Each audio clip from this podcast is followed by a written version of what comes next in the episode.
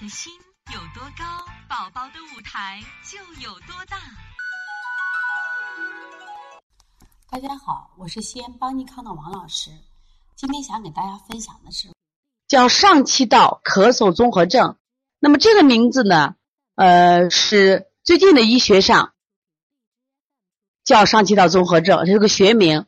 其实它还有一个名字，就很通俗，叫鼻后滴漏综合症。鼻后滴漏综合症这个名字呢非常形象，但是现在就医学上都把它叫成什么呀？上气道咳嗽综合症。其实从我自己的感觉，我觉得还不如叫这个什么鼻后滴漏综合症效果更更贴切、更形象啊。那么这个就说它它的咳嗽特点是发作性或持续性咳嗽，以白天咳嗽为主，入睡后较少咳嗽。什么情况呢？一般情况下就是孩子呢。他这个流鼻涕，因为鼻涕多嘛，白天不管是这种鼻窦炎还是这个过敏性鼻炎，还有呢这个小孩感冒了引起的这个鼻涕很多，那么他鼻涕很多，他有时候鼻涕倒流到咽喉处，就鼻后滴流或咽喉壁粘液附着感，就自己会感觉到我的什么呀，我的这个咽喉部呀有这种异物，那么这种异物呢就有刺激感。那么有鼻炎、鼻窦炎、鼻息肉或慢性咽喉炎等病史，这样的不仅是孩子，其实你们把这个知识学了以后啊，就是发现如果我们家里有大人，他比如说经常性咳嗽，只要他患有鼻炎、鼻窦的情况的，也可能是鼻后滴漏综合引起的。那么像这种治疗的话，如果你治疗这个用这个抗生素去治疗，效果也是没用的。那么一般是治疗鼻炎的药有效。那么我们这个调理思路是什么？重点当然是调鼻炎了。调理思路就是宣肺通窍，补益肺气。调理的穴位呢，补脾、清肺平肝、按揉印堂、揉鼻通、揉阴香、摩腹。那么大家看到这个调理思路什么意思呢？我们通过这个，我们说这个鼻炎的这个。鼻通这个肺系，所以说呢，它实际上跟我们肺脏的虚弱有关系。现在越来越多的人得这个鼻炎，和我们的空气有很大关系。因为现现在的雾霾天比较多，所以说我们要加强我们的肺气，所以要补益肺气。那么宣肺通窍，说补脾，为什么第一个穴位放补脾呢？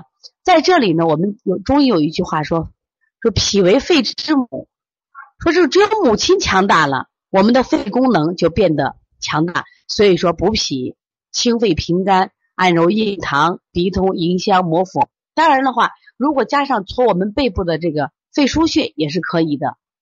你看没？他们的咳嗽它有是有特点的啊。刚才我们讲的过敏性咳嗽，它是早晚咳的厉害。那么鼻后滴漏症呢？它是白天咳嗽为主，入睡后较少咳嗽。也有一些孩子他夜里咳，因为鼻涕特别多。如果比如说夜里他鼻塞很严重，鼻涕很多的情况下，他夜里的咳嗽也有重的啊。就是因为白天流鼻多，晚上流鼻少的话，是白天咳嗽多，晚入睡后较少啊。所以说这个调理思路要记住啊。我看到零二九子墨妈说了，可以加肺腧。这些穴位呢，最好是按顺序推拿，按顺序推拿的效果就会更好一些啊。叫上气道的咳嗽综合症啊。这个妈妈呢啊。对按揉的时候啊，一定记住手法的这个轻柔。但是呢，时间上我希望大家呢能把这个时间啊这个加强一下。一般的每个穴位都在三五分钟，穴位在三五分钟。这个三零一恩斯妈说到这个小孩不让做什么呀？不让做这个鼻区，不让做鼻区呢，你就重点做补品的穴位啊，做补品的穴位。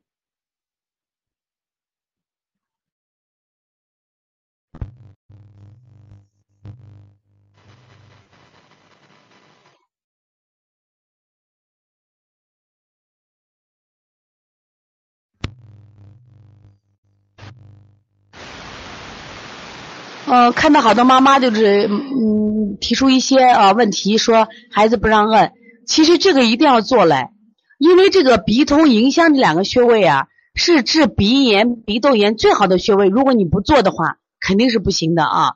说一定要做的，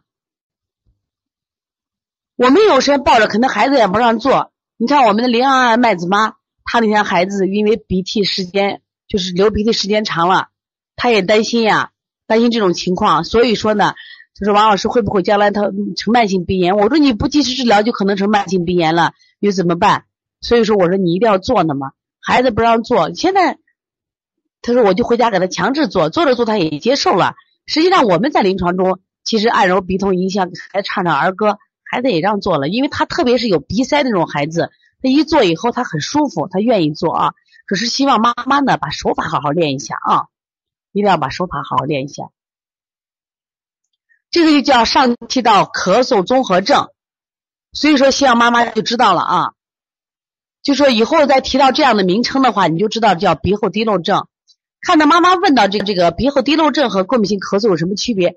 其实刚才说很清楚了嘛。首先，他咳嗽有两个点，那么。过敏性咳嗽呢，它是早晚咳，晨起起来咳一嗽，比如入睡晚上这个入睡前，或者说他睡中间会咳嗽。但是这个鼻后滴漏症呢，它有个特点，就是他白天鼻涕不是很多的时候，他是鼻后滴流嘛，是孩子鼻子比较多的时候都咳嗽多，白天咳嗽为主啊，入睡后加上咳嗽。但是刚才有一说说一种情况，有些孩子如果晚上他的鼻涕很多的时候，他也会出现。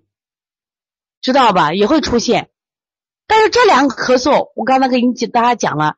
你们现在是如果遇到这种咳嗽，有个特点是啥？你到医院去化验的时候，它基本上是没有这种炎症的，没有这种感染症状啊。如果仅仅是单一的这种咳嗽啊。